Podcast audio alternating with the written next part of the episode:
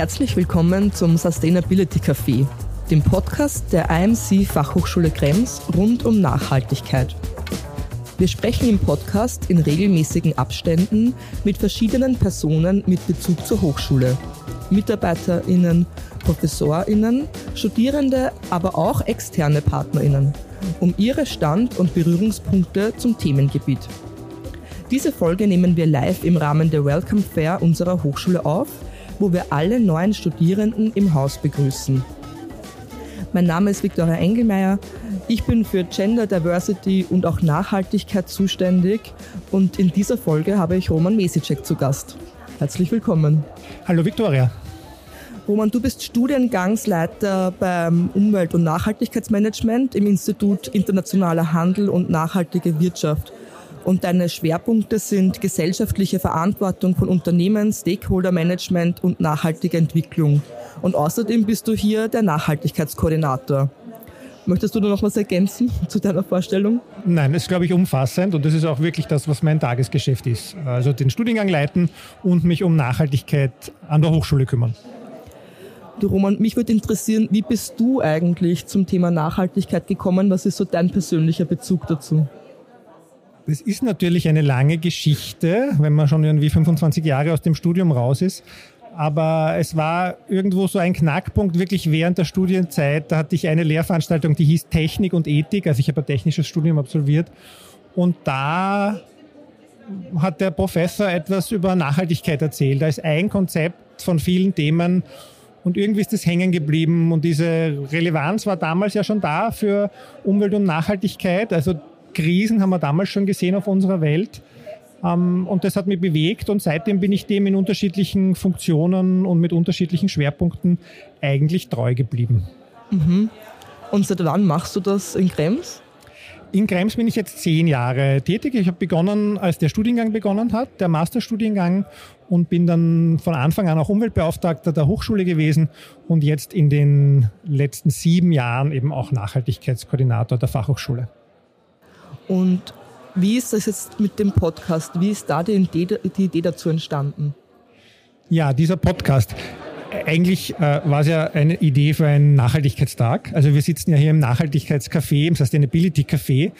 Äh, und ja, wir wollten einfach mal äh, ein Medium vom Bestand ein bisschen nutzen, um äh, Studierende, Mitarbeiterinnen, Lehrende, also alle unsere Stakeholdergruppen ein bisschen über das Thema Nachhaltigkeit zu informieren. Die Idee ist, dass Interessentinnen an Studiengängen, Interessentinnen an der Fachhochschule, junge, frische Studierende, aber eben auch äh, unsere Mitarbeiterinnen und Mitarbeiter hier reinhören und ein bisschen was über unterschiedliche, also wirklich sehr vielfältige Aspekte des nachhaltigen Lebens an der Fachhochschule und der nachhaltigen Lehre und Forschung an der Fachhochschule erfahren.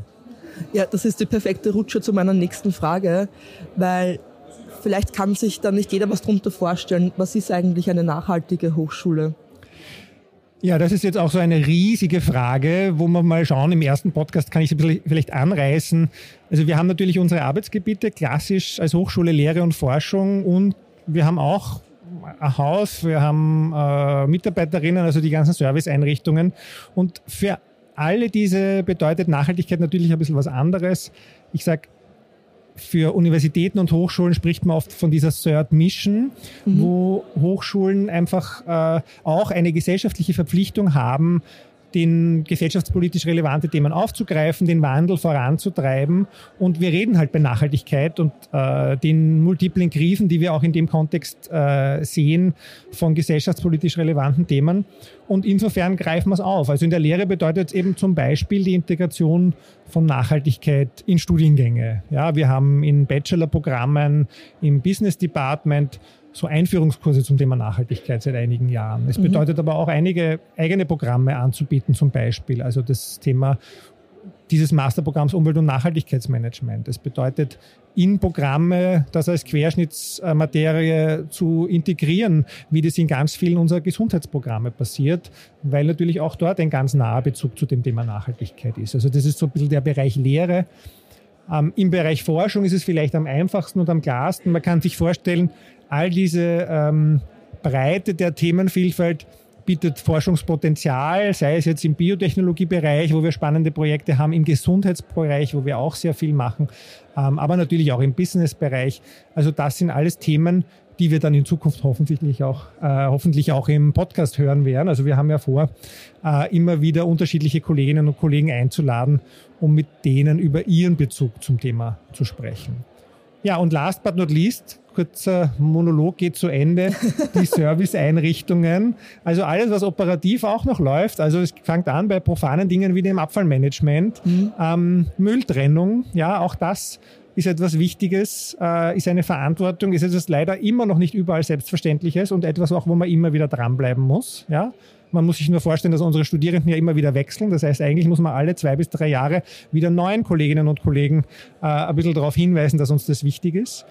Aber natürlich auch äh, Energiemanagement, gerade in Zeiten wie diesen, ganz wichtig, Ressourcenmanagement, sorgfältiger Umgang damit. Das sind alles Themen, äh, die da hineinfallen, bis hin zu Mobilität natürlich ein riesiges Thema, äh, was die CO2-Emissionen äh, von Kolleginnen, die bei uns studieren, aber auch Mitarbeiterinnen angeht. Auch das etwas, womit wir uns beschäftigen und worüber wir hoffentlich dann auch im Laufe der Podcast-Folgen von unterschiedlichen äh, Bereichen noch mehr hören werden. Mhm.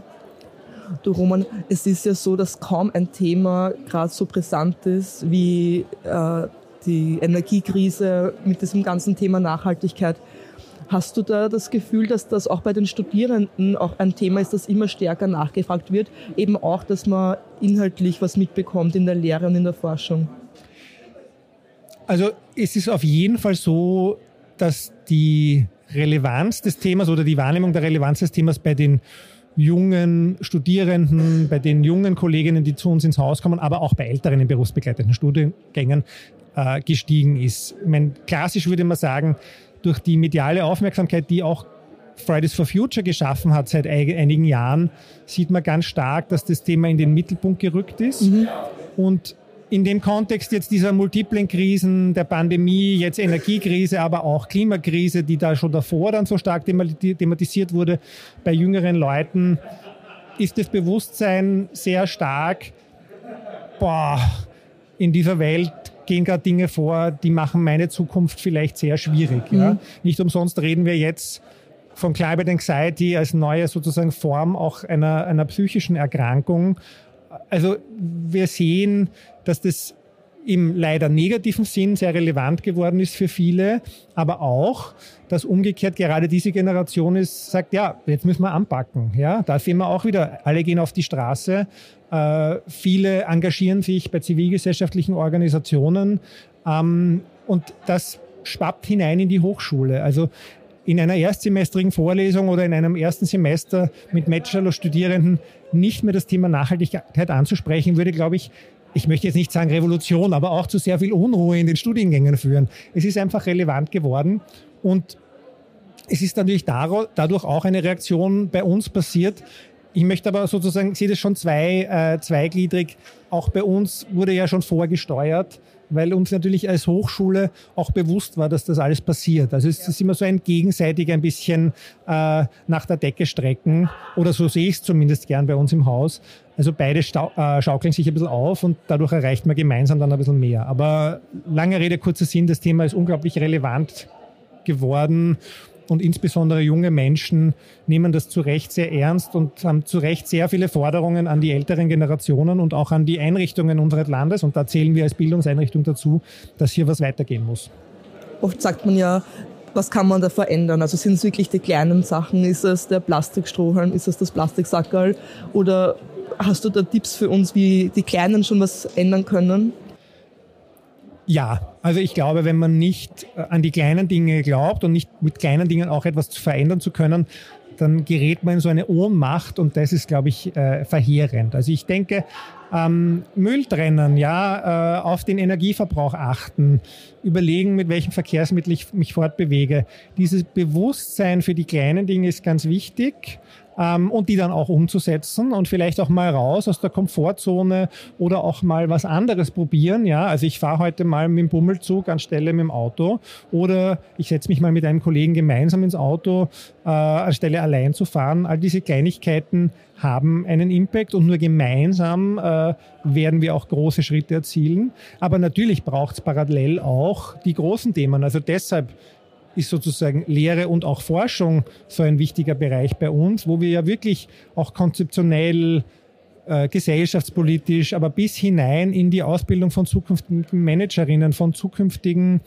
äh, Gesundheitsbetreuerinnen, von zukünftigen Biotechnologen bis hinein dort schon die Wurzeln legen können für einen verantwortungsvollen Umgang mit unseren Ressourcen, äh, einen guten Blick auf die Herausforderungen, die wir in der Welt haben, sodass sozusagen auch Lösungen produziert werden können für diese Probleme und nicht wir nur forschen um des Forschens Willens. Mhm. Was ich jetzt nicht kleinreden möchte, an einer Hochschule macht man das auch, ja, aber ähm, ich denke mal sozusagen als Nachhaltigkeitskoordinator freue ich mich natürlich, wenn in Richtung von Nachhaltigkeitsthemen geforscht wird. No, na.